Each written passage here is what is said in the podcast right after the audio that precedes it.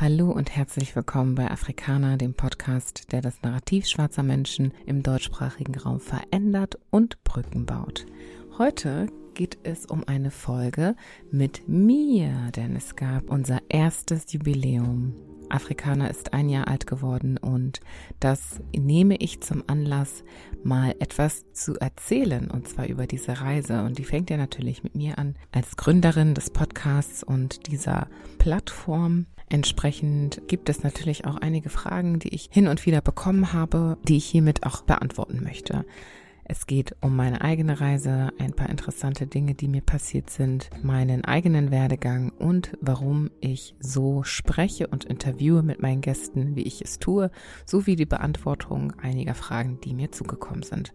Also genießt es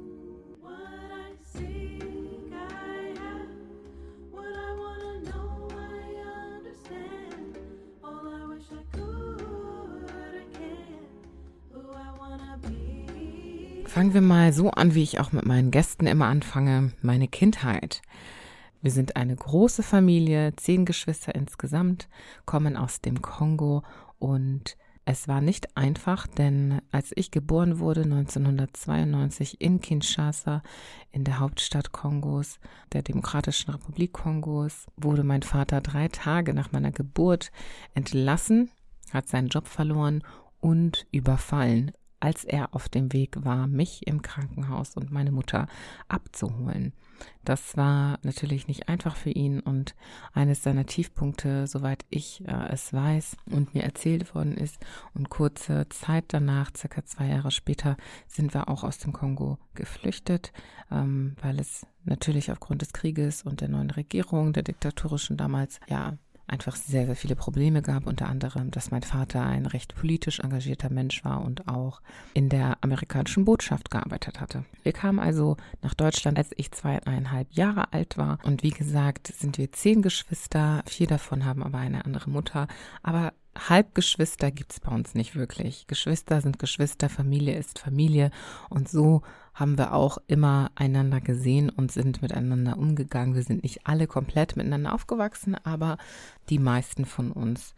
Wir sind in Baracken untergekommen, hier in Niedersachsen, in der Nähe von Buxtehude, Heidmannshausen hieß das damals und auch heute noch, denke ich und ähm, mit anderen ausländischen Familien kamen wir dann auf einen ja so ganz kleinen Hof, sag ich mal, sehr nah an einem Wald, also sehr weit in der Natur gelegen, im Prinzip an einer Landstraße entlang. Und direkt daneben lagen Gleisen von Zügen, die ständig da vorbeifuhren und ja, lebten dann dort hatten lange eine Duldung gehabt. Irgendwann gab es tatsächlich eine Evakuierung, da scheinbar eine Bombe aus dem Zweiten Weltkrieg bei uns gefunden wurde und wir mussten kurzerhand in den Schulen untergebracht werden in der Nähe und haben dafür ein paar Nächte übernachtet und für kurze Zeit konnten wir dann zurück und ich glaube in der Zeit passierte dann das größte, erste größere Ereignis meines Lebens, was wirklich ähm, sehr, sehr prägend war, nämlich meine Mutter verschwand. Und sie verschwand nicht einfach so, aber naja, fast schon als kleines Kind für mich damals. Ich erinnere mich, ich war sechs Jahre alt und weiß nur, dass ich aufgewacht bin und ganz viel geweint habe, weil ich nur noch mitbekam, wie meine Mutter und mein Vater ins Auto stiegen und wegfuhren und ich nicht wusste, wohin und ich wusste aber intuitiv irgendwie, dass sie nicht mehr wiederkommt. Und das tat sie auch nicht für neun Jahre.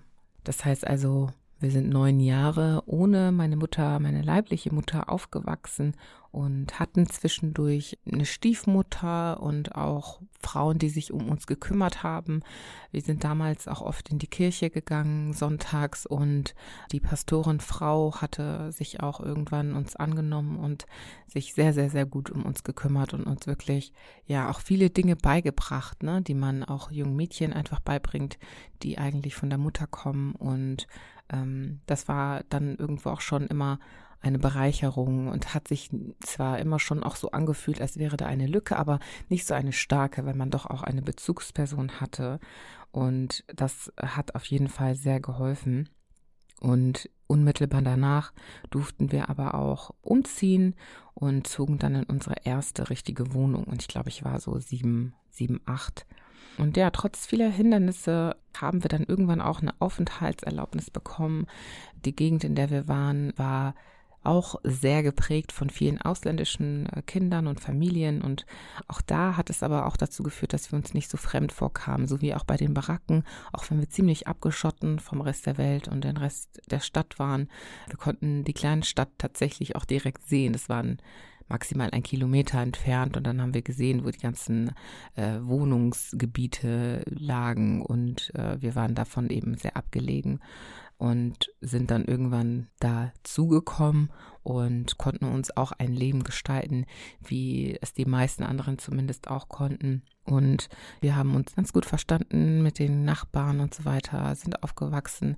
Eingangs auch gemeinsam zur Schule mit meinen Geschwistern. Wir waren damals sieben und obwohl dann schon acht, glaube ich, und die jüngsten beiden waren dann auch schon hier geboren oder die jüngsten drei tatsächlich. Und wir hatten auch eine ziemlich interessante Schulzeit. Also die ersten fünf Schuljahre oder ersten sechs Schuljahre bei mir zumindest waren auch wieder sehr bunt, sehr kulturell unterschiedliche Kinder an den Schulen und sehr, sehr nette Lehrer. Ich war eigentlich auch eine sehr, sehr gute Schülerin. Mir machte es eigentlich Spaß, zur Schule zu gehen und Hausaufgaben zu machen. Und in der Regel fand ich die Grundschule also auch sehr okay und hatte ein sehr positives Gemüt.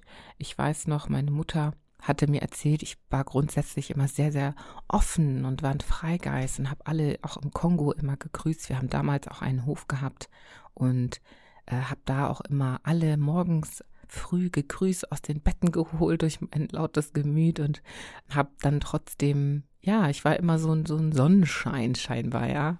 Und das ist irgendwie in den Jahren ein bisschen gedimmt worden, dieses Licht. Und dazu komme ich gleich noch. Aber wir haben eigentlich eine gute Schulzeit gehabt. Wie gesagt, die ersten sechs Schuljahre. Ich war immer jemand, der sehr viel hinterfragt hat und wollte immer alles wissen. Fühlte aber auch für die anderen und leidenden Kinder, die ich gesehen habe, wir haben auch ferngesehen und Kinder in der Werbung waren dann häufig immer diese armen Zumindest die, die mir ähnlich sahen, waren diese armen, dünnen, dickbäuchigen, schwarzen Kinder mit Fliegen im Gesicht. Und äh, das hat mich immer sehr, sehr verletzt. Und ich wusste immer als Kind, ich möchte irgendwann ein Waisenhaus aufbauen für diese Kinder, die keine Eltern haben und arm sind und irgendwie auf ungepflastertem Boden ja kriechen teilweise und kein Essen bekommen und krank sind. Irgendwie wollte ich dem Kongo was zurückgeben. Das war immer so meine Prägung als kleines Kind. Und ich habe dann irgendwann angefangen, Businessfrau zu spielen, auch so als Zehnjährige ungefähr.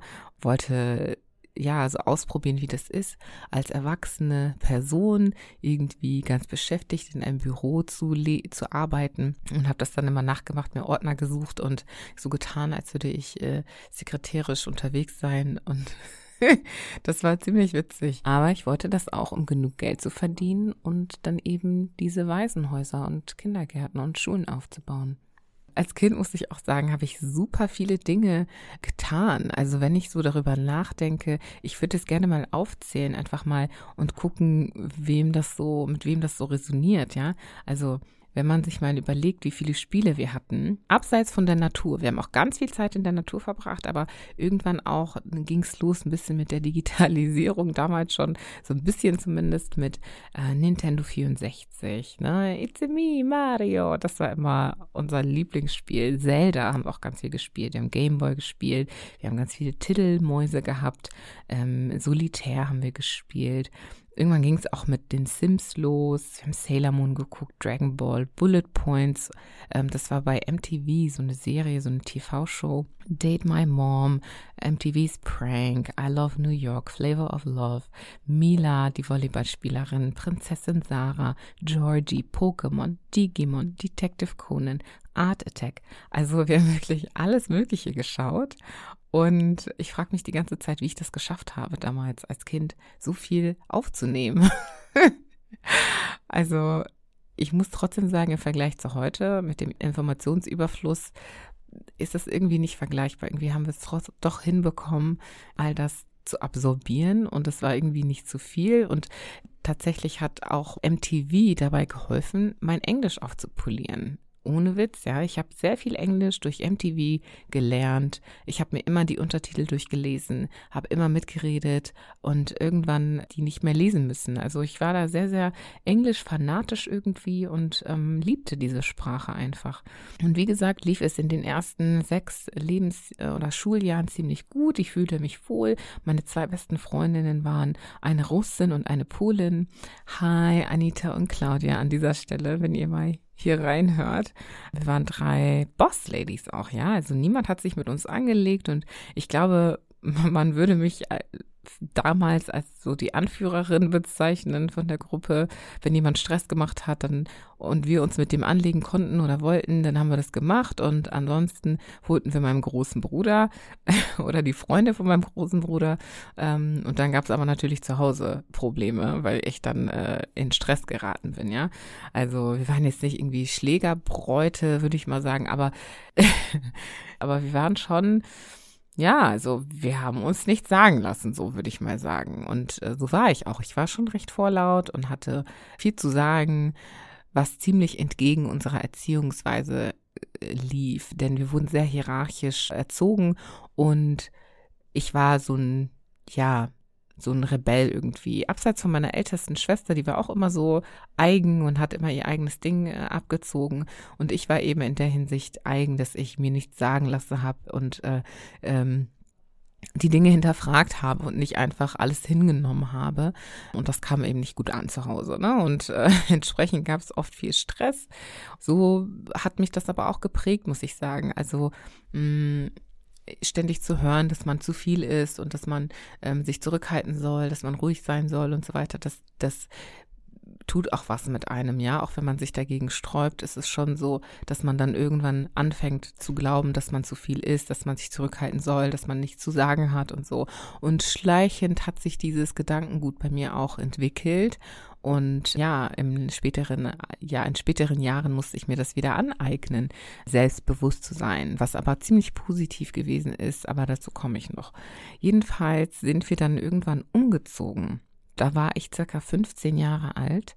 Dann sind wir umgezogen in unser erstes richtiges Haus unter komplett weißen Menschen und ich musste als einzige unserer Geschwister die Schule wechseln. Denn ich kam gerade in das neue Schuljahr, in das siebte Schuljahr, ins Gymnasium und meine älteren Geschwister, die waren schon weiter im Schuljahr, die waren noch alle ähm, in der Real- oder Hauptschule. Ich war tatsächlich die erste und einzige, die auf dem Gymnasium gelandet war. Und das war dann ziemlich einschneidend wieder, auch da. Neue Freunde, neue Umgebung und meine Mutter kam zurück. Ja, die kam dann zurück, als ich 15 Jahre alt war, gerade in die neue Schule, in die neue Umgebung kam.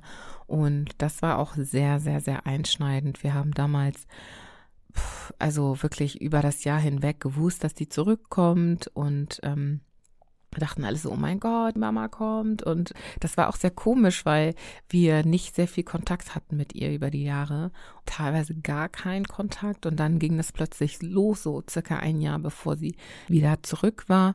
Und ich war mitunter tatsächlich jemand, der, den mein Vater ständig kontaktiert hat, deswegen. Ne? Und er sagte dann auch immer so, ja, Mama, äh, Julie, äh, Mama kommt und so, willst du mit ihr reden? Ich bin jetzt unterwegs im Flughafen und ja, bald sind wir da. Und ich glaube, ja, dass das sehr besonders war für mich. Ich erinnere mich noch daran, dass ich jahrelang als Kind in diesem ersten Hochhaus, in dem wir gelebt haben, jeden Tag am Fenster auf der Fensterbank saß, im elften Stock nach außen, nach draußen geschaut habe, in die Dunkelheit, in die große Stadt Hamburg irgendwo da hinten bei den ganzen Lichtern und gebetet habe, dass meine Mutter zurückkommt. Jeden Tag für wahrscheinlich ein Jahr oder so habe ich da gesessen und geweint und einfach nur gebetet und gesagt, lieber Gott, lass meine Mama zurückkommen. Und ich habe tatsächlich irgendwann geglaubt, dass das meinetwegen passiert ist, weil ich nicht aufgehört habe zu beten und äh, dass meine Mama dann zurückgekommen ist. Denn es war für mich ziemlich interessant. Ich habe dann irgendwann aufgehört, weil ich gemerkt habe, dass meine Stiefmutter damals, die dann mit uns gelebt hatte und mein Vater sich häufig gestritten hatten. Und dann habe ich aufgehört zu beten, weil ich Angst hatte. Ich wollte nicht, dass die sich streiten. Ich mochte Streit nicht und Geschreie und so. Und als ich aufgehört habe zu beten, haben sie sich wieder vertragen. und ich habe dann gedacht, okay, lieber Gott, ich weiß, ich muss mich jetzt entscheiden. Entweder ich biete weiter und die streiten sich und trennen sich, oder ich höre auf und Mama kommt nicht zurück. Und äh, das war tatsächlich ähm, dann so, dass ich wieder angefangen habe zu beten nach ein paar Monaten und nicht aufgehört habe, bis wir umgezogen sind und sie dann tatsächlich zurückgekommen ist. Da kann mir jemand sagen, oh, ist Zufall gewesen, whatever. Ich glaube fest daran, dass ich da einen Einfluss hatte mit meinen Gebeten. Und das ist auf jeden Fall sehr, sehr besonders für mich gewesen, denn ich war unglaublich froh und wir waren alle sehr emotional, als sie wieder zurückkam. Und ich weiß noch ganz genau, wie sie da im Auto saß mit meinem Vater zusammen. Die sind dann in den Garten nach hinten und dann ging die Tür auf und wir alle raus im Garten standen da und sind uns alle in die Arme gefallen und haben einfach einen großen Haufen gebildet, der einfach nur da stand und geschluchzt hat und geweint hat. Und ja, das war sehr, sehr, sehr krass und sehr, sehr emotional. Sie war dann wieder da und das Leben ging weiter. Für mich fing eine neue Welt an, im wahrsten Sinne des Wortes. Eine sehr weiße Welt, denn ich war die einzige schwarze Person, dunkelhäutige Person. Es gab eine, die ungefähr zwei Jahrgänge über mir stand und auch dabei war auf der Schule. Sie hatte eine weiße Mutter und es gab eine Person aus Sri Lanka. Und ansonsten, ich glaube, einen türkischstämmigen Menschen, der aber auch ähm, genau, das war doch, das war jemand, der war bei mir in der Klasse tatsächlich, der war halb deutsch, halb türkisch und aber sehr, sehr deutsch. Also hätte man das nicht angesehen, dass der türkisch war. Also ich, für mich war der, war nur der Name sehr äh, prägnant in dem Sinne, dass man wusste, okay, der kommt aus der Türkei oder hat türkische Wurzeln, aber ähm, für mich war er sehr, sehr, sehr deutsch und entsprechend kam ich mir da sehr, sehr anders vor. Es hat aber Gott sei Dank nicht lange gehalten, denn ich habe irgendwann meine beste Freundin kennengelernt, Lisa. Shout out to you. Und mit ihr hatte ich eine unglaublich tolle Zeit. Wir haben sehr, sehr, sehr viel ähm, schöne Momente gemeinsam gehabt. Sie und ich haben eine gemeinsame Liebe fürs Singen gehabt und dann auch immer unsere Mitschülerinnen und Mitschüler äh, schön entertained in, während der, des Schulunterrichts und haben im Unterricht gesungen. Wir haben tatsächlich gesungen und haben alle möglichen Charts äh, auswendig gelernt und dafür gesorgt, dass äh, es ordentlich Stimmung gab in der Schule, in unseren Unterrichtsstunden. Irgendwann haben wir richtige Fans gehabt. Also es gab wirklich Leute in der Klasse, die uns beschützt haben, als sich andere beschwert haben, weil es ja gar nicht so schlecht war. Wir konnten auch singen, ja, das muss ich auch sagen an dieser Stelle. Wir konnten gut singen. Und äh, ja, selbst die Lehrer ja haben teilweise sich da entertained gefühlt und so ein bisschen scherzelnd uns getadelt, aber nicht so, wie sie es eigentlich hätten tun können. Äh, manchmal auch, wenn es Probleme gab und ja, schwierige Mitschülerinnen und Mitschüler. Von daher hatten wir da schon eigentlich ein gutes Los gezogen. Und irgendwann haben wir die Bücher entdeckt und sind dann ständig in die Bibliothek gegangen und haben immer wieder Bücher ausgeliehen und im Unterricht gelesen. Und das war, glaube ich, so der Grund für mich auch persönlich, wo ich schlechter wurde und das damit auch ein bisschen, glaube ich, für mich ein Coping-Mechanism war, so ein bisschen klarzukommen, auch ja in dieser komplett fremden Welt. Jetzt, wo ich so drüber nachdenke, ähm, damals ja, hat mir das sehr gefallen. Ich habe getan, was ich tun konnte in der Schule, aber es war, glaube ich, für mich immer noch sehr befremdlich und ich habe das dann so ein bisschen ausgeblendet, dadurch, dass ich mich sehr viel beschäftigt habe mit Lisa, mit anderen Leuten teilweise auch und der anderen äh, halbschwarzen Person zum Beispiel. Wir wurden auch sehr, sehr eng. Und dann gab es noch andere Freundinnen, mit denen wir dann getanzt haben. Es gab bei den Naturwissenschaften eine lange Reihe von Spiegeln und da haben wir in den Pausen immer irgendwelche Choreografien zu den neuesten Charts ausgedacht und getanzt und das war richtig, richtig gut. Also wir hatten eine entertaining Zeit, würde ich sagen. Und ich muss sagen, ich habe auch alle Klischees Klischees erfüllt. Ja, also ich war super schnell. Im Sportunterricht war ich ganz oft die Beste. Im Französischunterricht, im Englisch super gut. Also wirklich Sportarten waren toll. Und ich war super gut mit dem Tanzen, konnte richtig gut singen. Also es war wirklich so. Ich habe wirklich die ganzen Klischees erfüllt. Das war auch okay für mich. Also ich habe da damals auch nicht an Klischees gedacht. Ne? Das waren einfach so Sachen, die haben mir gelegen. Und ich fand das cool. Ich wurde auch wirklich zum Bücherwurm und habe dann auch zu Hause mich in mein Zimmer eingeschlossen und einfach gelesen. Ja, während meine Schwestern häufig irgendwie geputzt, gekocht haben und so weiter, habe ich im Zimmer gesessen und gelesen und wurde dafür auch teilweise angemacht, sag ich mal so, aber es war total normal, weil es für uns, wir kommen eben auch im Kongo aus einer Kultur, wo die Frau zu Hause ist und äh, sich um die Kinder kümmert und ähm, ne, das war so auch der Stamm von meiner Mutter. Da das war normal, sich um die Kinder und das Haus zu kümmern und der Mann geht eben arbeiten und bringt das Geld nach Hause. Und ich war jetzt nicht so, dass ich sagte, ich bin da total gegen, aber mein Gemüt war einfach sehr anders, meine Interessen waren anders und so hat sich das auch für mich entwickelt. Irgendwann ähm, habe ich mein Abi gemacht, wenn man jetzt über Rassismuserfahrungen spricht. Ich hatte sie wahrscheinlich auch, ja, als Kind oder Jugendliche konnte ich das nicht so richtig einordnen, aber ich hatte schon hier und da Lehrer und Lehrerinnen, die gewisse Aussagen getroffen hatten, die was mit mir gemacht haben, ja. Mein Nachname wurde zum Beispiel auch von Lehrern durch den Dreck gezogen, kann man so sagen, ja. Die haben sich da über den Nachnamen lustig gemacht und der heißt ja Chidibu und auch Lehrer haben dann manchmal so Chidi-Bidi-Bu und so, ne? Und dann haben die Schüler das übernommen und das war nicht schön, ja, natürlich, es war nicht schön und es hat mich aber irgendwie nicht so stark geprägt, zumindest kann ich mich nicht daran erinnern, dass ich dadurch verbittert wurde. Ich hatte tatsächlich eine Zeit in meinen jugendlichen Jahren, wo ich weiße Menschen nicht mochte ja, weil ich eben das Gefühl hatte, wir wurden immer sehr, sehr stark benachteiligt. Wir hatten Behördengänge und wurden immer wieder abgewiesen und sehr schlecht behandelt. Meine Eltern teilweise also wirklich nicht ernst genommen, weil sie nicht so gut Deutsch konnten. Und irgendwann, als ich es besser verstanden habe, konnte ich da mitgehen, übersetzen. Und ich war auch irgendwann die Sekretärin von meinen Eltern und so und habe Briefe gelesen, übersetzt und all das. Und kam dann irgendwann mit zu den Behörden und habe das miterlebt. Und es war für mich wirklich sehr, sehr verletzend zu sehen, wie meine Eltern behandelt werden, die ja so viel tun und versuchen. Ne? Also mein Vater hatte eine Top-Ausbildung, meine Mutter war Lehrerin, Biologielehrerin und die hatten schon alles versucht, was sie konnten, um herzukommen und uns zu ermöglichen, hier weiterzuleben und gut zu leben. Und deren Wissen und deren Lebensläufe wurden einfach nicht anerkannt. Ja, sie mussten im Prinzip bei Null anfangen und am besten dann eben mit Putzen. Das war das Einzige, wo sie gut genug für waren. Und das haben sie dann beide auch gemacht, ja. Und das war natürlich sehr einschneidend, auch für uns alle. Sehr, sehr demotivierend, sehr demütigend auch. Dementsprechend hatte sich das bei mir gebildet, dieser ja, ich will nicht sagen Hass, so schlimm war es nicht, aber ich hatte schon so ein, ein Groll gegen weiße Menschen, weil das doch auch wirklich sehr unfair war. Und es war nicht so, dass wir uns nicht angestrengt hatten. Die Kinder waren in den Schulen, wir haben wirklich das Beste versucht, was Integration anging.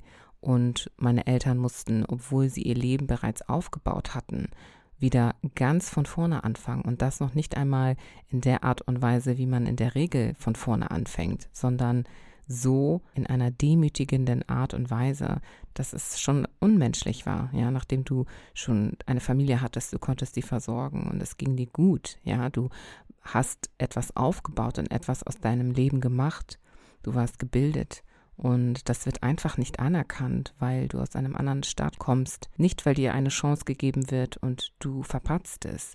Nicht, weil du die Möglichkeit hattest, dich zu beweisen.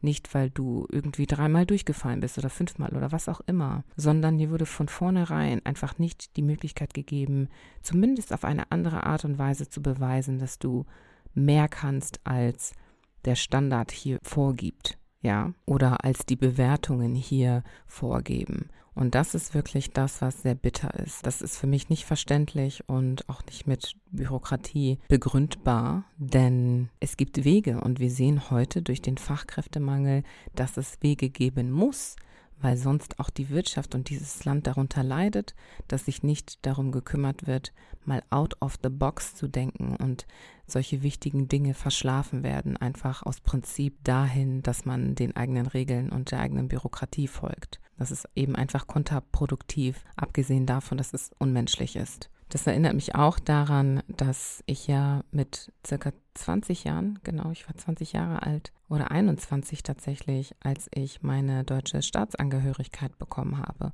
Und es lag nur daran, dass ich den Bezirk geändert habe, denn ich bin aus Niedersachsen nach Hamburg gezogen, damit ich meine Reise, die bevorstand, und zwar nach Irland, mein Auswandern nach Irland, auch ohne Probleme durchführen konnte. Ich hatte schon meinen Flug gebucht, ich hatte meine Unterkunft gebucht und das durch mein Erspartes. Und ich bin dann kurzerhand zu einer Freundin gezogen in Hamburg, um in der Lage zu sein, durch eine andere Behörde meine Dokumente bearbeiten zu lassen, weil wir eine sehr rassistische Behörde hatten in Niedersachsen, die sich um unsere Papiere gekümmert hat, ja.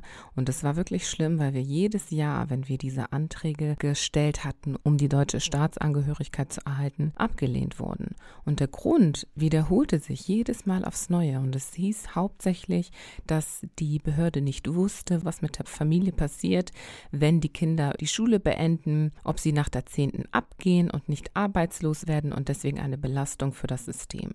Das heißt, jedes Jahr aufs Neue hieß hieß es, ja, wir wissen nicht so richtig, hm, ob sie eine Belastung werden, ob sie dann arbeitslos werden und Arbeitslosengeld wollen. Und äh, das geht natürlich dann nicht, wenn du keine deutsche Staatsangehörigkeit hast und nur eine Duldung oder eine befristete Aufenthaltserlaubnis und du sehr viel leichter abschiebbar bist auf diese Art und Weise. Und entsprechend bekamen wir immer wieder Ablehnungen.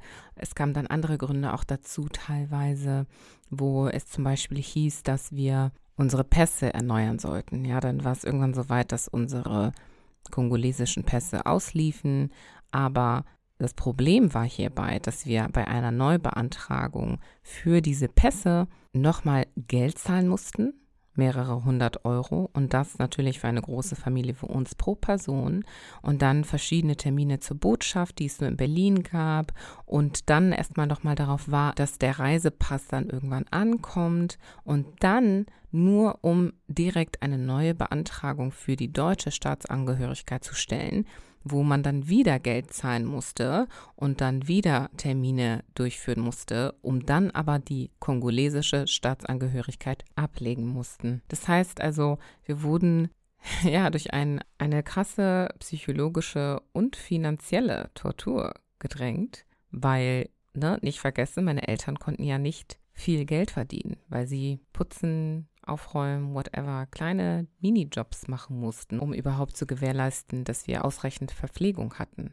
Das heißt, finanziell war das eine fast im Prinzip eine Unmöglichkeit. Und wir mussten einfach nur sicherstellen, dass wir die Schule weiterführen und nach der Haupt- oder Realschule oder dem Gymnasium eine Ausbildung starteten oder irgendwelche anderen Dinge, die wirtschaftlich vorteilhaft für das Land waren. Einfach weil uns diese Personen, diese weißen Menschen, diese Privilegien nicht geben wollten. Und das war wirklich ein großer Grund für mich, ja, ein Groll zu hegen. Und ich glaube, die Tatsache, dass ich gute weiße deutsche Freundinnen hatte, hat dabei geholfen, dass das nicht zu etwas Schlimmerem wurde, weil sie mir bewiesen haben und auch andere Lehrer, ja, also es gab auch super gute Lehrer, die ich hatte, die, die einfach toll waren und wirklich, von denen ich sehr viel gelernt habe, die mich geschätzt haben und auch gefördert haben, aber auch durch meine späteren Arbeitskollegen und durch das Leben im Allgemeinen. Ich meine, man geht durchs Leben, im Alltag begegne ich weißen Menschen, die mich anlächelten und auch heute noch anlächeln.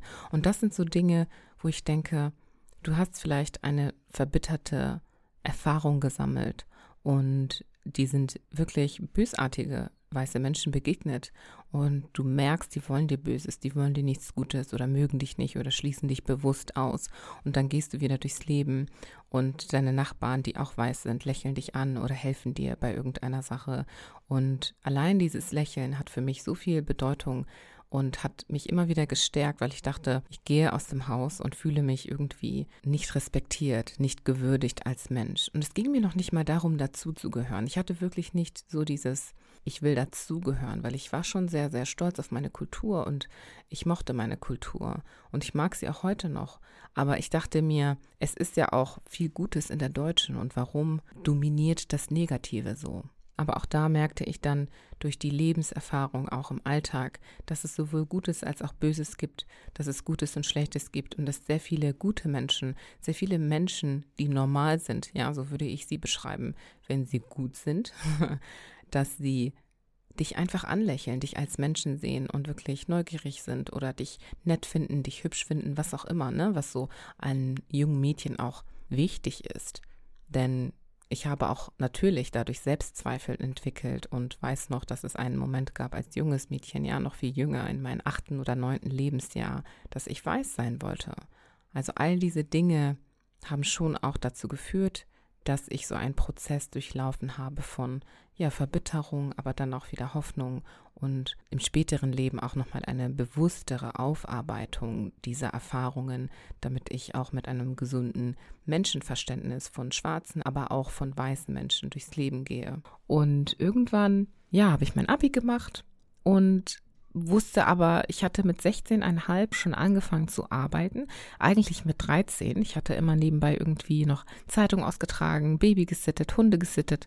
Und mit 16,5 durfte ich dann arbeiten und habe dann bei McDonalds angefangen. Und das dann bis zum Abi durchgezogen. Das war auch ziemlich cool, sehr international. sehr viele ausländische Menschen haben dort gearbeitet. Da auch wieder wohlgefühlt. Und das war, glaube ich, auch nochmal ein Ausgleich für mich. Und nach dem Abi wollte ich eigentlich studieren hat nicht geklappt. Ich wollte mich bei allen Ivy League Universitäten bewerben, habe ich auch getan. Es hat mich aber niemand angenommen. Und ich habe dann gesagt, okay, egal, ich muss nur Geld sparen, daran liegt es. Und habe erstmal in einem Callcenter begonnen. Das war ziemlich hart und das war mir irgendwann zu viel. Also ich hat mich dann auch in der Probezeit verletzt, konnte also nicht mehr arbeiten und dann haben sie das dafür genutzt, mich zu entlassen was nicht so schlimm war, denn ähm, ja, ich war krankgeschrieben und ich konnte dann doch mal überlegen, was ich eigentlich mache. So ein Au-pair kam für mich irgendwie nicht so in Frage, obwohl ich das in Erwägung gezogen hatte. Aber ich sagte dann, nee, komm, such mal noch mal nach einem guten Job. Und ich weiß noch damals, ich wollte auf jeden Fall irgendwie was Englisches studieren, irgendwo in einem englischen Staat, weil ich, wie gesagt, Englisch total geliebt habe. Und ich weiß noch genau, ich hatte laufende Kosten und irgendwann wurde ich ein bisschen panisch, habe mit meinem Pastor noch gesprochen und er sagte nur so, Julie, äh, behalte deinen Glauben bei dir, das wird schon klappen, bewirb dich weiter, das wird gehen, vertraue auf Gott und mach deinen Teil. Und das habe ich dann gemacht und zack, bewerbe ich mich bei, für Studentenjobs. Es gab ständig Studentenjobs und ich war ja keine Studentin, ja.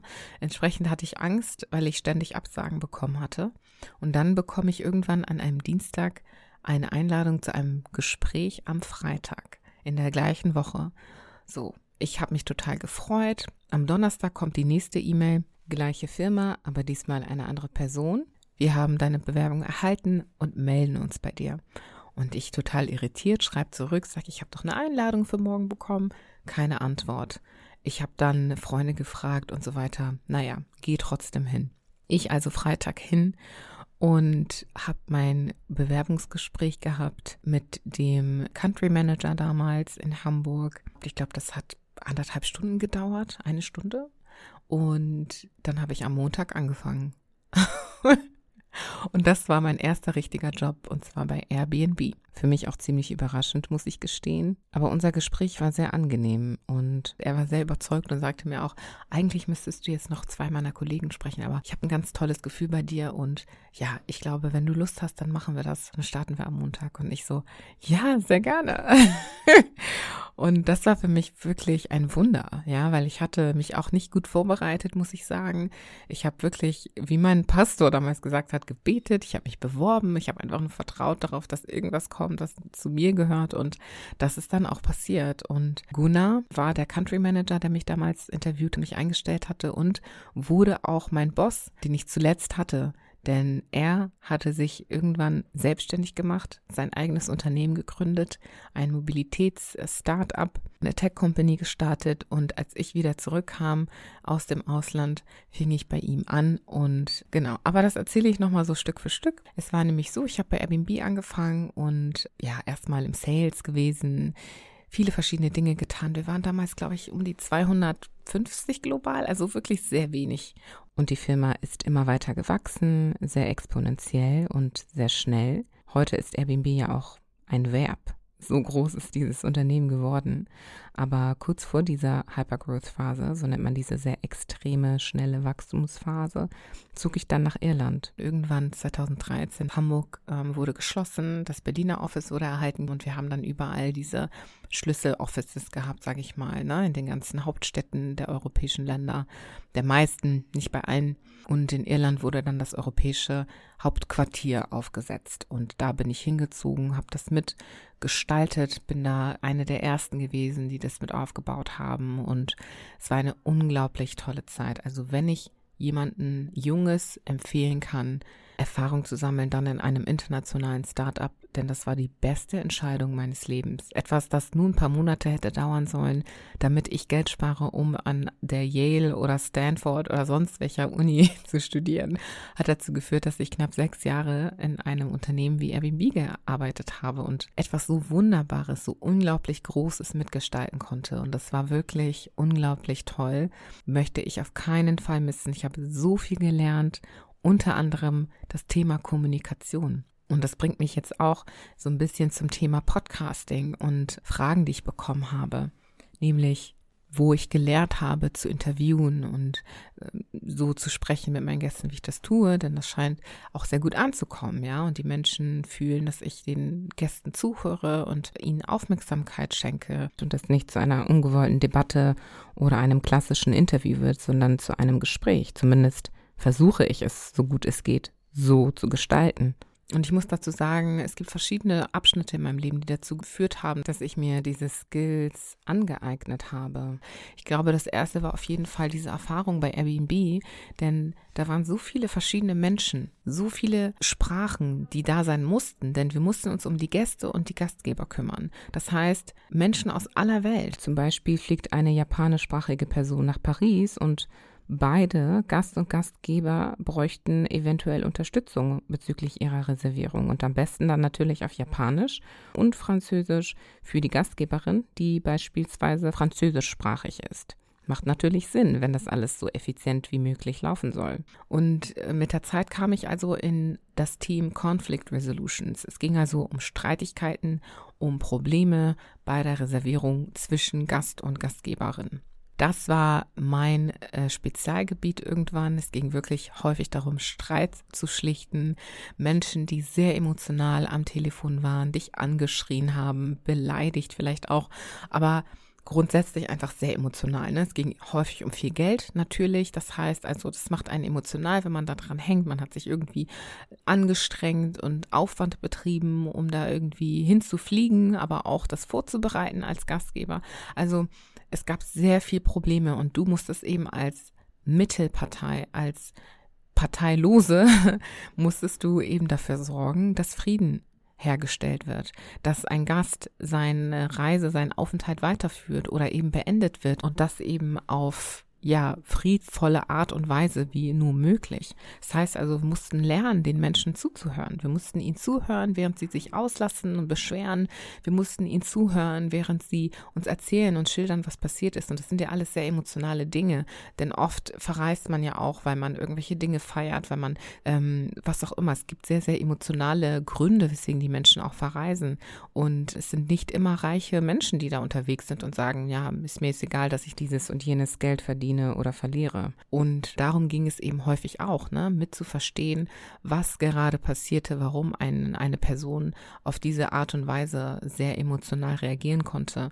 Da geht es darum, Ruhe zu bewahren, zuzuhören und auch zu signalisieren, dass man zuhört. Gerade am Telefon, wenn man keine Mimik, keine Gestik hat, die man interpretieren kann, keine Körpersprache, muss man erst recht noch viel mehr in der Lage sein, das Zuhören zu signalisieren. Und das war auf jeden Fall eine sehr, sehr, sehr starke Schule für mich, in der ich Kommunikation auf einem ganz, ganz neuen Level kennenlernen durfte. Und dafür bin ich unglaublich dankbar. Aber auch innerhalb des Unternehmens, denn es bildeten sich irgendwann Sprachgruppen, ja, so Team German, Team France, Team Portugal, Team whatever. Und all diese Menschen sahen unterschiedlich aus. Und das war unglaublich schön zu sehen, ja. Du hast das Team France und dann gab es von asiatisch aussehend bis äh, schwarz und weiß und rothaarig alles dabei. Genauso wie bei den Deutschen, ja. Wir hatten doch auch eine rothaarige Person, blonde Menschen, eine halbschwarze irgendwann auch, ähm, dann noch eine schwarze Person. Also das war schon ziemlich bunt, ja. Selbst das deutsche Team war ziemlich bunt bei Airbnb und dann hatten wir die Skandinavier, wo auch eine schwarze Person, eine schwarze Frau Teil des Teams war. Unglaublich schön, eine richtig tolle Gemeinschaft und ich hatte nie auch nur den Gedanken, dass mein Schwarzsein negativ aufgefasst werden würde. Es gab Momente, natürlich, in denen man sich mit den anderen schwarzen Kolleginnen unterhalten konnte, weil sie eben die eigene Lebensrealität besser verstanden, insbesondere auf kultureller Ebene. Da konnte man sich, weil Dublin an sich einfach eine Stadt war, die sehr, sehr international sehr herzlich war. Wir haben sehr viel mehr gelebt. Ich bin viel gereist und ähm, dank Airbnb konnte ich die Welt erkunden. Es war eine sehr, sehr, sehr bereichernde Zeit. Also ich bin unglaublich dankbar für dieses Erlebnis. Ich weiß auf jeden Fall eine Sache, die sehr einschneidend war, war mein erster Aufenthalt in New York. Wir waren nämlich oft in San Francisco, weil wir unsere Company Summits dort hatten. Da hat Airbnb alle eingeladen aus aller Welt. Wir haben da irgendwie zwei, drei Tage verbracht und alle, alle gemeinsam Cultural Days gehabt. Also es war wirklich toll. Mm, und dann hat man eben die Möglichkeit genutzt, noch ein bisschen rumzureisen. Irgendwann konnte ich es mir leisten, auch weiter weg von Europa zu verreisen und das auch allein und hatte mich entschieden, nach New York zu gehen für drei Wochen. Und das war für mich ein unglaublich interessantes Erlebnis, auch da wieder einschneidend, denn ich ging nach Brooklyn und irgendwann mal spazieren. Also ich lief in einer sehr wohlhabend aussehenden Gegend zumindest und sah ständig Frauen, die schwarz waren und mit weißen Kindern rumliefen. Und ich dachte zunächst so, hm, komisch, was da denn los, ne? Äh, okay, haben sie die vielleicht adoptiert oder was? Ich weiß nicht, Amerika, Land der Möglichkeiten für alles und so. Aber dann sah ich immer mehr und immer mehr. Und dann gab es sogar eine Person, die das Kind nicht stillte, aber es sah so aus. Bei näherer Betrachtung hat die Frau dem Kind eine Flasche gegeben. Und ich hatte damals einen Mentor, den habe ich auch heute noch. Er ist Amerikaner und ich habe ihn dann irgendwann gefragt und sagte so, sag mal, bilde ich mir das nur ein oder sehe ich überall schwarze Frauen mit weißen Kindern? Was soll das denn? Und dann sagte er, ja, das ist total normal, Julie, hier gibt es ganz viele Nannies. Also das hat mich ziemlich umgehauen, denn ich kannte Babysitting damals lediglich als Nebenbeschäftigung von Schülern und Schülerinnen oder auch in seltenen Fällen von Erwachsenen. Aber da waren es tatsächlich keine Nannies, sondern eben Babysitter im Sinne von einige Stunden aushelfen und auf das Kind aufpassen, solange die Eltern arbeiten oder außer Haus sind. Aber dort waren es schwarze Frauen, die oftmals mit der Familie lebten und einen Großteil des Lebens dieser Familien übernahmen, also mit auch die Erziehung dieser Kinder. Und mein Mentor erklärte mir später, dass das eine moderne Form von ja, kolonialistischen Strukturen waren, die in den Staaten sehr präsent sind, noch heute. Und dass diese Frauen nicht immer unter den besten Bedingungen für diese Familien arbeiteten. Und das hat einen Teil von mir wachgerüttelt, nämlich den Teil, der sich auch als Kind viel mit dem, mit dem Bild, nämlich den Teil, der sich auch als Kind viel mit dem Bild schwarzer Menschen beschäftigt hatte aber auch eine Ungleichbehandlung von Schwarzen in den Vordergrund gerückt hat. Und ich kam zurück, das Leben ging weiter und irgendwann merkte ich, okay, das wird hier langsam ein bisschen viel. Ne? Also die Firma ist explodiert in der Größe. Wir wissen es ja alle, Airbnb ist riesig geworden. Wir wurden zu den Tausenden und es war irgendwann so, dass ich nicht mehr dabei sein wollte, weil ich nichts mehr wirklich gelernt hatte. Ich war damals Assistant Manager und irgendwann auch regionale Koordinatorin für unsere Customer Experience Teams und habe dann aber gemerkt, mh, hm, gefällt mir nicht so. Meine Chefin damals sagte noch, und die war ganz toll, shout out to you, Sandra. Ähm, die hat damals gesagt, ha, ja, vielleicht geht's jetzt in die Management-Richtung und das war irgendwie nichts für mich. Und ähm, ich entschied mich dann zu gehen und ging in die Ukraine.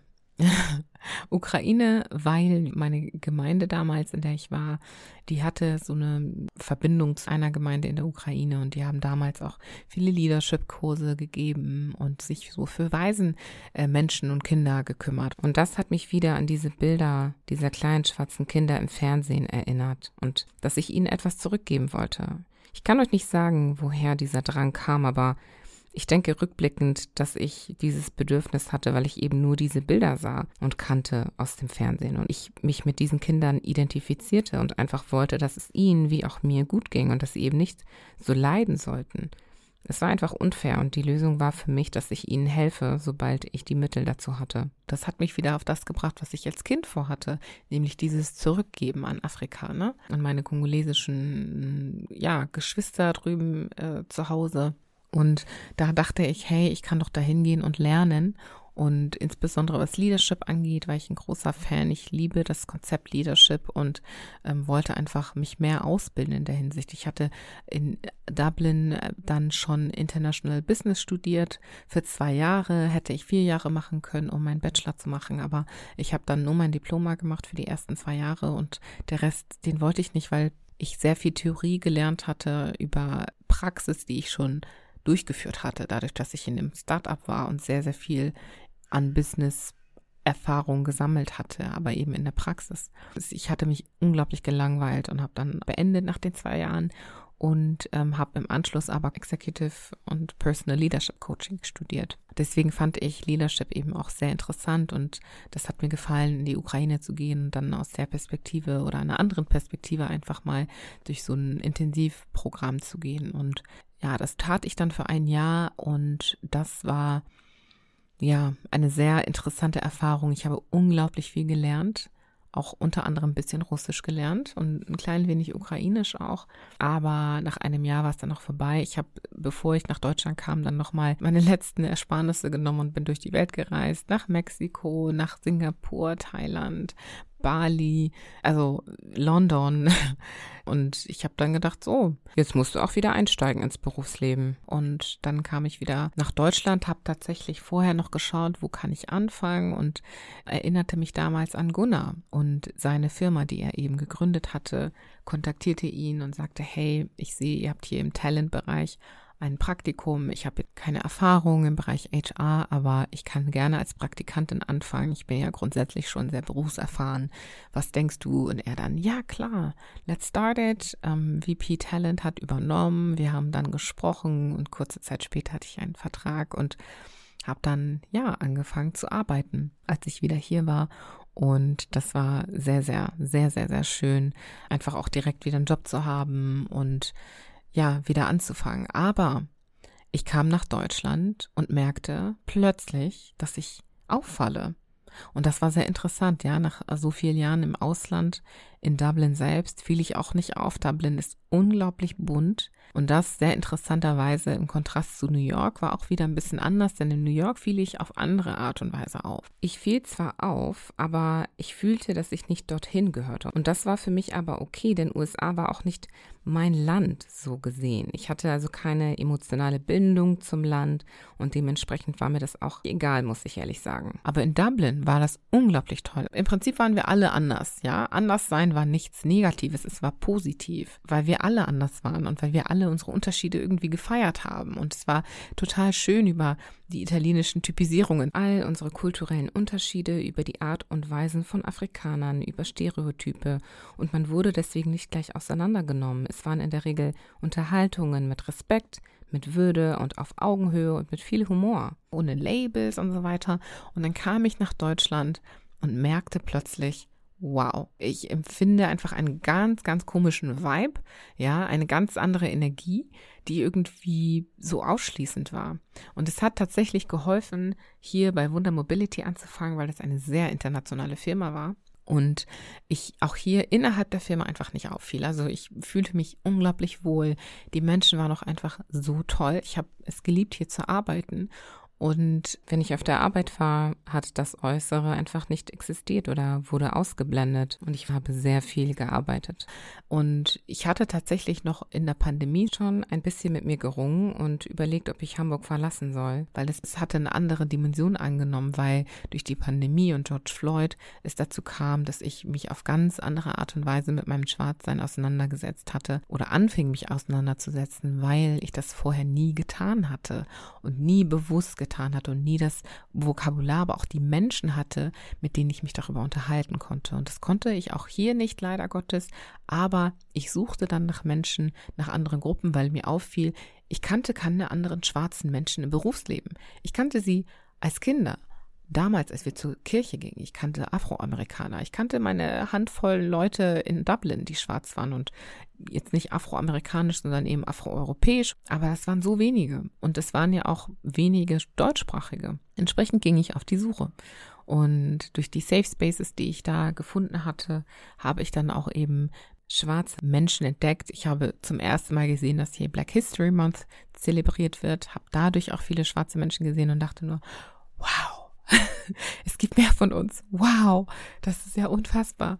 Also das war für mich sehr, sehr, sehr besonders. Dann habe ich durch die Pandemie erstmal wieder niemanden sehen können, aber kurz davor habe ich dann gesehen, dass es diese eine wunderbare Frau gab, Elena Fechtner, die Gynäkologin in einem dieser Safe Spaces. Und die war dann für mich the cherry on top, weil sie dann so die letzte Inspiration war, die ich brauchte, um zu sagen, okay, ich gehe auf die Suche und finde diese Menschen, weil bis dahin war ich Chief of Staff geworden. Ich hatte mich hochgearbeitet im Talent Acquisition und dann interne Kommunikation aufgebaut, in das operative Geschäft gegangen, irgendwann Chief of Staff geworden, also so die rechte strategische Hand unseres Geschäftsführers und dann irgendwann die Abteilung übernommen von People and Culture und in dieser Zeit habe ich dann eben gemerkt, dass ich sehr, sehr alleine war in diesen oberen Rängen, sage ich mal in Anführungsstrichen und das hat dazu geführt, dass ich auf die Suche ging. Und ich habe auch meine Kollegen und Kolleginnen gefragt,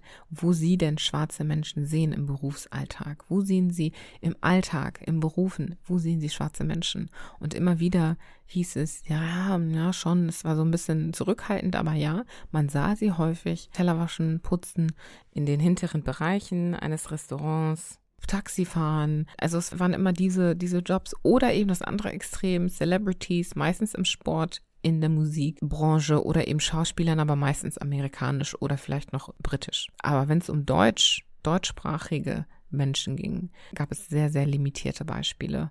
Und das hat mich sehr, sehr zum Nachdenken gebracht. Und ich sagte mir dann so, ich werde diese Menschen auswendig machen und versuchen herauszufinden, bin ich ein Unicorn? Ist mein Weg, mein Lebensweg so anders? Ist es so besonders? Das kann ich nicht glauben. Das muss ich irgendwie überprüfen. Und das war so der Moment, wo ich sagte, so, ich setze mich jetzt hin, durchforste mein ganzes LinkedIn und schaue, wer ist schwarz, wer ist in Europa, in Deutschland, studiert nicht und ist bereits mitten im Leben und ist deutschsprachig. Ich bin dann diese Liste, die ich da erstellt hatte, durchgegangen und habe einfach die Leute kontaktiert und gefragt, ob sie Lust hätten, ihre Geschichte mit mir zu teilen. Und so hat das angefangen mit dem Podcast. Ja, jetzt sind wir schon fast eine Stunde dabei und ich wollte noch ein paar Fragen beantworten. Also erst einmal das Thema Interviewing, ja, ob ich das, wie ich das gelernt habe, warum ich das so gut kann, wurde ich gefragt. Wie gesagt, Airbnb zum einen hat sehr, sehr viel dazu beigesteuert, zum anderen äh, bin ich eine sehr neugierige Person. Mich interessiert es wirklich sehr zu wissen, was die Menschen denken und wie sie denken, warum sie denken, wie sie denken, was dazu geführt hat, dass sie so denken, wie sie denken. Und das Dritte ist, ich möchte verstehen. Ich weiß, wie es ist, nicht verstanden zu werden. Ich weiß, wie es ist, die Jüngste zu sein, dass man einem nichts zutraut aufgrund dessen. Ich bin häufig, fast immer die Jüngste in einem Raum gewesen und entsprechend hat man mir nicht viel zugesprochen, weil man davon ausging, dass ich nicht so viel Lebenserfahrung habe und deswegen auch nicht so viel Berufserfahrung und deswegen gar nicht so viel wissen konnte. Und wenn ich mich dann aber mal getraut habe, was zu sagen, dann hieß es plötzlich, oh wow, wo kommt das denn jetzt her? Und das musste ich irgendwann mit der Zeit auch anerkennen und ownen, ja, und sagen, hey, ja, ich bin ziemlich jung für die Dinge, die ich weiß und verstehe und erreicht habe. Aber das ist nicht so, wofür ich mich schämen sollte. Das ist so, wie es ist. Und ich bin da stolz drauf. Ich bin stolz darauf, so viel zu wissen. Ich bin stolz darauf, teilweise auch mehr zu wissen als Menschen, die älter sind als ich oder weiser zu sein tatsächlich sogar. Und das ist nichts Schlimmes, das ist nichts Schlechtes und das ist nichts, wofür ich mich schämen muss. Schließlich habe ich ja auch was dafür getan. Ich habe ja nicht die Weisheit mit dem Löffel gefressen. Ich habe mich ja auch gebildet. Ich bin ja auch zur Schule gegangen. Ich habe Bücher gelesen. Ich habe mich selbst auch unabhängig vom Schulsystem und vom Bildungssystem weitergebildet. Ich habe Recherche betrieben. Ich habe all diese Dinge getan weil auch da ich neugierig bin und das eben nicht nur in Bezug auf Menschen, sondern das Leben im Allgemeinen. Mein Glaube ist auch Teil dessen, der mich inspiriert, mir Wissen anzueignen und all diese Dinge haben eben auch dazu geführt, dass ich heute die Person bin, die ich bin und das inkludiert meinen Wissensstand. Es bedeutet aber auch nicht, dass ich jetzt besser oder cooler oder intelligenter oder wichtiger bin als andere. Es bedeutet einfach nur, dass ich anderes Wissen habe. So, Punkt. Und das war so ein Prozess, den ich mir neu aneignen musste. Aber ja, das trägt dazu bei, dass ich auch sehr demütig an die Sache rangehe. Also jeder Mensch, den ich hier interviewe, ist für mich eine Bereicherung, eine Quelle des Lernens, weil ich auf keinen Fall das weiß, was diese Person weiß und ich nur lernen kann. Und das ist für mich immer dieser Moment, wo meine Rolle einfach die ist des Zuhörens, die ist des Verstehens. Und ich möchte, dass wir das üben gemeinsam, ja, dass wir durch den Podcast alle dazu kommen, vielleicht diese Momente dafür zu nutzen, uns dahingehend zu trainieren, dass wir lernen, wie es ist, Menschen zuzuhören. Und das muss ja auch nicht nur bei meinem Podcast passieren. Alle Gespräche, die man sich anhört, insbesondere aber jene, die emotional herausfordernd sein können, so wie das bei meinen Gesprächen mit meinen Gästen oft ist. Auch wenn wir nicht hundertprozentig übereinstimmen mit den Dingen, die sie sagen, auch wenn wir andere Erfahrungen gesammelt haben, auch wenn wir dagegenhalten wollen würden, solange diese Person in meinem Fall zumindest gewisse Grundlagen respektiert, ne? also wirklich respektvoll ist, ähm, nicht beleidigend und von deren eigenen Perspektive, Erfahrung und Meinung spricht, wer bin ich denn, um denen das abzusprechen? Das kommt ja von irgendwo und genau deswegen sitzen wir ja da, damit wir verstehen, woher das kommt. Und das ist so das, wo ich sage, ja, das trägt dazu bei, dass ich, denke ich, so umgehe mit meinen Gästen, wie ich das tue, weil ich sie als vollwürdige Menschen sehe, die es verdient haben, gehört zu werden. Und es recht, abseits davon, als schwarze Menschen in dieser Gesellschaft. Das kommt nämlich nochmal oben drauf, ja, weil ersteres für jeden Menschen gilt, zweiteres gilt gesellschaftlich gesehen und historisch gesehen für mich nochmal als sehr wichtig, weil dies einfach in der Regel nicht gegeben ist. Schwarzen Menschen wird so viel Raum nicht gegeben in dieser Gesellschaft. Und wenn dann vereinzelt, wenn dann Celebrities oder ne, Menschen, die im Rampenlicht oder, oder in der Öffentlichkeit stehen. Aber mir ist sehr wichtig, mit Menschen zu sprechen, die so sind wie du und ich, die ganz normale Bürgerinnen Bürger sind, die ganz normal greifbar sind auch, ja, die man sich als Vorbilder nehmen kann, weil das erreichbar ist, sage ich mal, was sie da tun, weil nicht jeder möchte unbedingt ins Rampenlicht, nicht jeder möchte irgendwie vor die Kamera und ich sage nicht, dass die Menschen, die das sind, das wollten, aber das macht sie natürlich weniger greifbar als die Menschen, denen man am Tag einfach normal begegnet. Und deswegen ist das auch mein Fokus. Das bringt mich zum nächsten Punkt. Was sind deine Kriterien? Meine Kriterien sind einfach nur diese Menschen, die Rollen eingenommen haben, in denen schwarze Menschen in der Regel nicht sichtbar oder vertreten sind. Und da ist für mich eben wichtig, dass man ihre Lebensrealitäten sieht, weil Erfolg eben nicht bedeutet, dass man keine Herausforderungen mehr hat und dass man es recht das Schwarzsein irgendwie ablegt und alles, was damit einhergeht, dass man keinen Rassismus mehr erfährt, keine Diskriminierung mehr erfährt. Das ist häufig nicht der Fall. Aber warum ist das nicht der Fall? Und das ist genau das, was wir versuchen herauszufinden, denn es ist bei jedem nicht immer das Gleiche, beziehungsweise sehe ich schon ein Muster in dem Mindset der Menschen. Und das ist das, was mir gefällt an meinen Gästen. Und es ist etwas, was ich nicht vorher filtern konnte, ja, weil ich sehe nicht an einem Lebenslauf, was für ein Mindset jemand hat. Aber ich war ja glücklich und gesegnet genug, diese Menschen und diese Art von Menschen bisher interviewt zu haben, die ein Mindset haben, das ich als Mindset of Growth beschreibe. Also Menschen, die danach streben, zu wachsen und zu lernen und ja, immer einen Schritt weiter zu gehen und besser zu werden und nicht, weil sie unzufrieden sind mit dem, was sie erreichen, sondern einfach, weil sie verstehen, wir entwickeln uns und wir müssen ja auch aktiv dazu beitragen, dass wir uns entwickeln. Und das ist so ein wunderbares Mindset, was ich total feiere und was ich mir wünsche für meine zukünftigen Gäste. Und wie gesagt, interviewe ich entsprechend auch keine, keine Stars in dem Sinne, was nicht bedeutet, dass ich das niemals tun würde. Das ist ja auch mal interessant, da die Lebenserfahrung besser zu verstehen, denn am Ende des Tages sind auch das nur Menschen. Aber das ist derzeit einfach nicht mein Fokus. Dann kommt noch eine Frage in Bezug auf mein Equipment und äh, damit auch eine andere, nämlich wie ich meine Podcasts produziere. Ich hatte sie tatsächlich die ersten pff, acht Monate circa, acht, neun Monate selbst komplett produziert, also Kontakt aufgenommen, die Gespräche arrangiert, dann die Vorgespräche geführt, die Aufnahmen gemacht, die Aufnahmen editiert. Dafür habe ich Tage gebraucht, ja, also und dann das Ganze mit einem kleinen Skript zu verfassen, die Trailer, Social Media. Also ich habe wirklich alles, alles, alles komplett selber gemacht. Die Webseite gebaut, Social Media aufgebaut, all das selbst gemacht. Dazu muss ich sagen, war ich sehr, sehr dankbar und privilegiert, dass ich Equipment auch von meinem ehemaligen Arbeitgeber gestellt bekommen habe, sowie auch den Aufnahmeort. Also es war immer ein sehr großer Segen für mich, das nutzen zu können, weil ich sehr wenig Investitionsgelder in das Equipment und Podcasting an sich stecken musste. An dieser Stelle, das Equipment ist von Rode. Das ist die Marke des Mikrofons. Das jetzige Aufnahmegerät, das ich nutze, ist das PreSonus Studio 68 360C von Studio One. Von der Software her habe ich insbesondere mit Remote-Leuten, also die nicht vor Ort waren, habe ich die Software CleanFeed benutzt und vor Ort benutze ich Audacity.